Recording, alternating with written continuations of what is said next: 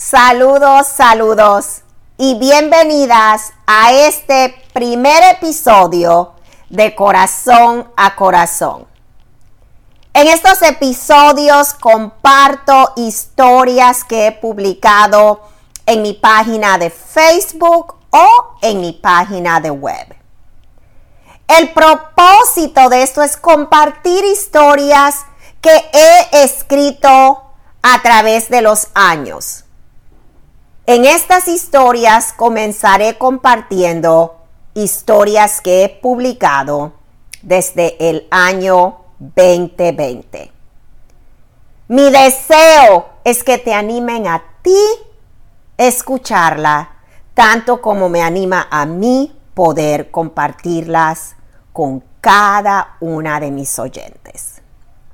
Bueno, comencemos con la primera historia y esta la publiqué julio 20, 2020. Así que aquí vamos. Cuando escribo, me encanta contar la historia. Independientemente de si alguien lo lee o no. Mi objetivo no es guardarlo para mí. Confío en que alguien la leerá incluso si es una persona. Es por eso que escribo. Sin embargo, a veces solo quiero compartir las historias de mi vida con mis amigas por teléfono y disfrutar esas enseñanzas con ellas. Cuando se trata de escribir algo que otros leerán, lo hago con la esperanza de que anime a alguien más. Y eso para mí es razón suficiente. La siguiente historia es una que compartí con una amiga y condujo a una discusión profunda y satisfactoria. Al final de nuestra charla, ella me animó a orar para escribir esta historia. Honestamente, cuando ella me dijo que la escribiera, me reí. Personalmente no veía ninguna razón para escribir o publicar la historia. Yo estaba perfectamente bien con solo compartirlo con ella. Mi amiga que me conoce desde hace mucho tiempo dijo, Olivia, hablo en serio. Creo que necesitas orar por esto y escribirlo porque a mí me ayudó a entender cosas que nunca consideré. Ahora esto es diferente. La mayoría de las veces el papel de mi amiga ha sido animarme a dar saltos de fe los cuales Dios ha dejado en claro que debo tomar. Muy rara vez me dice que ore por algo para escribirlo. Así que no tomé sus palabras a la ligera, hice una oración y hice tiempo para escribir. Cuando comencé a escribir, mi mente seguía volviendo a la conversación con mi amiga y a la pregunta que ella me hizo al final. Olivia, ¿por qué nos resulta difícil ver a la persona que está frente a nosotros? Eso me hizo meditar más sobre un diálogo. Para que puedan entender un poquito más, permítanme compartirle la historia de lo que sucedió antes de la conversación con mi amiga. Un sábado por la mañana, mi esposo y yo, sentados en la cama, fingimos estar en un programa de televisión. Déjeme decirle un poquito más la imagen real. Un sábado por la mañana me desperté con uno de esos estados de ánimos con los que a veces me despierto, juguetona. Así que ese día miré a mi esposo y le dije, mi amor, tengo una pregunta para ti. Por alguna razón yo quería escuchar lo que me animara a mí. Ahora, esto es un milagro, porque en el pasado me hacía sentirme malo, muy vulnerable decir lo que necesitaba. Pero Dios me ha enseñado a estar bien, pedir lo que necesito.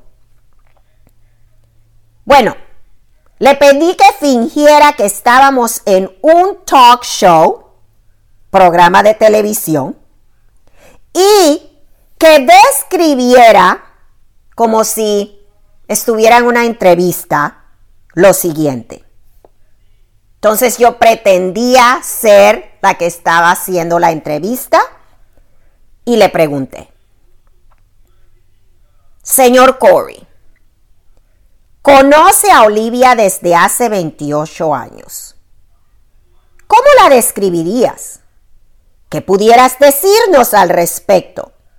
Ya que eres la única persona en este mundo que la ve por completo, eres su esposo. Mi esposo fingió que me quitó el micrófono de la mano y dijo, bueno, gracias por invitarme a su programa. Como describiría Olivia. Ella es como una gota de agua que crea un efecto dominó que se extiende en todas direcciones.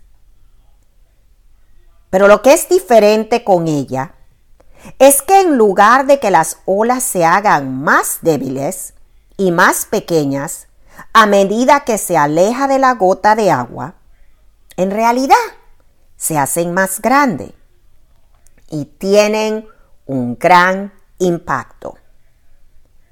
Ella es asombrosa. La, entrevistor, la entrevistora que soy yo responde, vaya, pinta una mujer tan asombrosa, pero puede que tenga algunos defectos. Díganos, ¿qué le enoja? Cuéntanos de su lado malo. Para ser honesta, la razón por la que hice la segunda pregunta es porque, a pesar de que quería que mi esposo me animara, era difícil simplemente aceptar el ánimo que me estaba dando. Así que él respondió a mi segunda pregunta de esta manera. Bueno, nadie es perfecto, pero ella trabaja y cambia el área que necesita. Así que aunque puedo compartirlo, no importa porque ella lo va a cambiar de todos modos. Así que yo no tenía escapatoria. Necesitaba simplemente sentarme y disfrutar de las palabras de aliento de mi esposo. Pero como me estaba sintiendo un poquito incómoda, decidí bueno, yo le voy a hacer a él la misma pregunta para que así como que quedemos animados los dos. Y le dije, es mi turno. Por favor, ¿me puedes hacer la misma pregunta que te hice a ti? Él. ¿Cómo describiría usted, señora Olivia, a su esposo Corey? Me preguntó. Yo respondí, bueno, me gustaría pintarle un cuadro. Ahí estaba yo, en un enorme bosque. Escuché a un pájaro con un sonido asombroso. Me alegró no solo a mí verlo, sino también a los demás. Pero yo no podía ver el pájaro porque había demasiada vegetación en el camino. La música de su boca se volvía más y más fuerte y sonaba increíble, pero todavía no lo veía. Entonces me doy cuenta de que el sonido proviene de una hierba muy alta. Tengo que luchar para quitar la hierba del camino. Cuando finalmente logré hacer una abertura lo suficientemente amplia para llegar a la fuente del canto del pájaro, vi que proveía, provenía de un hermoso pájaro azul. Nada que haya visto antes. Era hermoso, asombroso y su belleza me mesmoriza. Al hablar yo esto, yo miraba a mi esposo y disfrutaba yo en ese momento de lo mucho que lo amo, de lo enamorada que estoy y de lo feliz que me siento con él. En realidad era como un momento mágico. Él se sintió animado y yo me sentí muy feliz por este momento un poco tonto, pero alentador. Más tarde salí a caminar con mi hijo. Cuando compartí con él la interacción que tuvo con su papá, que yo tuve con su papá, se la estaba compartiendo súper entusiasmada. Yo le dije la pregunta, le dije lo que respondió el papá y al escuchar la respuesta de su papá, mi hijo dice, eso es genial. Tiene sentido esa respuesta de mi papá. Pero cuando yo compartí la que yo había dicho, mi hijo dice, no entiendo tu respuesta. Respondió. Yo estaba como que, ¿qué quieres decir? Él respondió diciendo, Mamá, pensé que la pregunta era para describir a papá. ¿Estabas intentando hacer algo extra? Yo en estado de shock le dije, no. Le expliqué cómo estaba describiendo que no podía ver a su papá hasta que me ocupé de mis propias distorsiones emocionales. Compartí que para describir a papá primero tenía que compartir cómo había llegado a verlo. Mi hijo de nuevo respondió lo mismo. Pero pensé que la pregunta era para describir a papá. Una vez más le dije, pero hijo, sí lo hice. Entonces mi hijo calmadamente elaboró en su respuesta. Mami, no lo hiciste. Hablaste del bosque y de quitar la hierba del camino y luego dijiste que él era un pájaro azul y bueno, eso es todo. En ese momento se me encendió una pequeña bombilla y comprendí lo que él estaba tratando de decirme. Le pude decir a mi hijo, lo que me estás diciendo. Se suponía que debía describir a papá, no hablar de mí. Necesitaba pasar más tiempo hablando de él y menos tiempo describiendo mi viaje para verlo. Luego mi hijo no dijo nada, solo me miró y dijo, con una leve sonrisa. Vean, mi hijo no estaba confundido. Él estaba consciente de que yo estaba describiendo mi proceso y en eso perdí de escribir a mi esposo. Entonces ahí lo tienen. Eso es lo que compartí con mi amiga. Y después de compartir, ella y yo pasamos una hora hablando de esta idea de ver realmente a la persona que está frente de nosotros. Cuando comencé a escribir, después de que mi amiga me animó a hacerlo, Medité sobre la conciencia y la enseñanza que acababa de recibir de mi hijo. Me di cuenta de que me costó mucho escribir este artículo o esta publicación porque estaba concentrada en mí misma. Pero una vez que vi los corazones que se animarían a leerlo, tal y como lo dijo mi amiga, fue fácil escribir. Dios le permitió a mi amiga ver los corazones que necesitaban leer esto o actualmente escucharlo.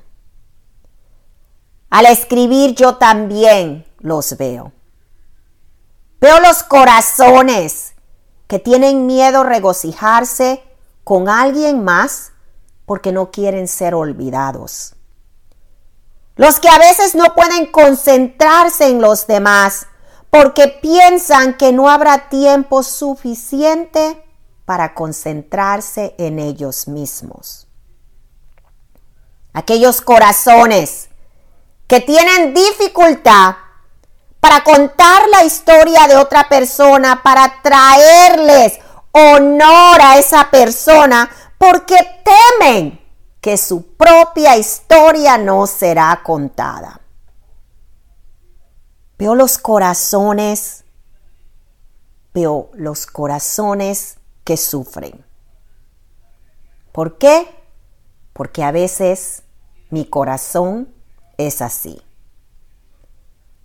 Aunque trabajo en esto, ver a la persona por sí, no a través de lo que yo quiera ver o las cosas que yo quiera enfocarme, pero de verdad ver a la persona.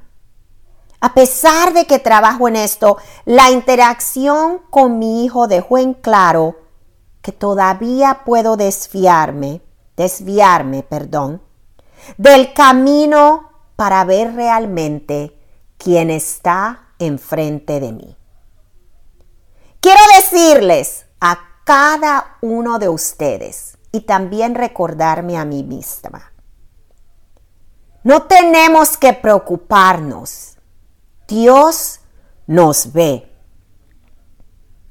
A veces tenemos que perseverar para creerlo, especialmente cuando nos sentimos ignorados, rechazados o olvidados. Encuentro que a veces puede ser una batalla confiar que Dios me ve. Pero estoy muy agradecida de estar en la lucha a hacerlo. Porque aferrarme a esa verdad me da la libertad de extender más a los demás. Y eso ha cambiado radicalmente mi vida. Si te preguntas, que respondía a la pregunta de mi amiga, la cual fue, ¿por qué Olivia nos resulta difícil ver a la persona que está frente de nosotros? Esta fue mi respuesta. No sé de nadie más, pero para mí es simple. Necesito recordar que estoy en un viaje de autodescubrimiento. Un viaje de amarme a mí misma como Dios me ama.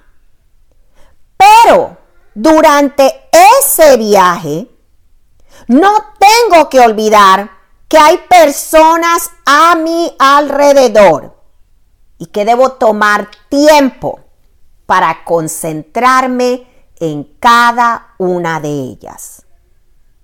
Verlas, disfrutarlas, amarlas. Mi viaje no es el viaje de ellos. Cada persona tiene su propio camino, al igual que yo. Al igual que yo, cada persona necesita ser animada. Entonces, para mí, amiga, ¿qué puedo decirte? Que ahora cuando paso junto a mi esposo, lo vislumbro, lo veo y a veces digo, hola, mi hermoso pájaro azul, porque de verdad lo veo a él. Y cuando lo veo a él, todo lo demás desaparece en ese momento. El bosque a mi alrededor no está, solo lo veo a él y es hermoso o muy guapo. Entonces para mí, ¿por qué es difícil ver a otros? Es porque a veces estoy tan enfocada en mí que no veo a la persona que está enfrente de mí. Centrarme en la persona que tengo delante requiere esfuerzo.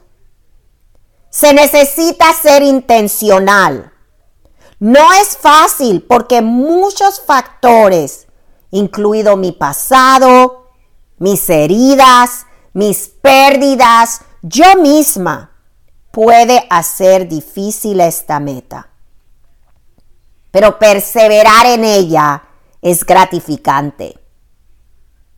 Nos lleva a ver una belleza indescriptible en sus imperfecciones.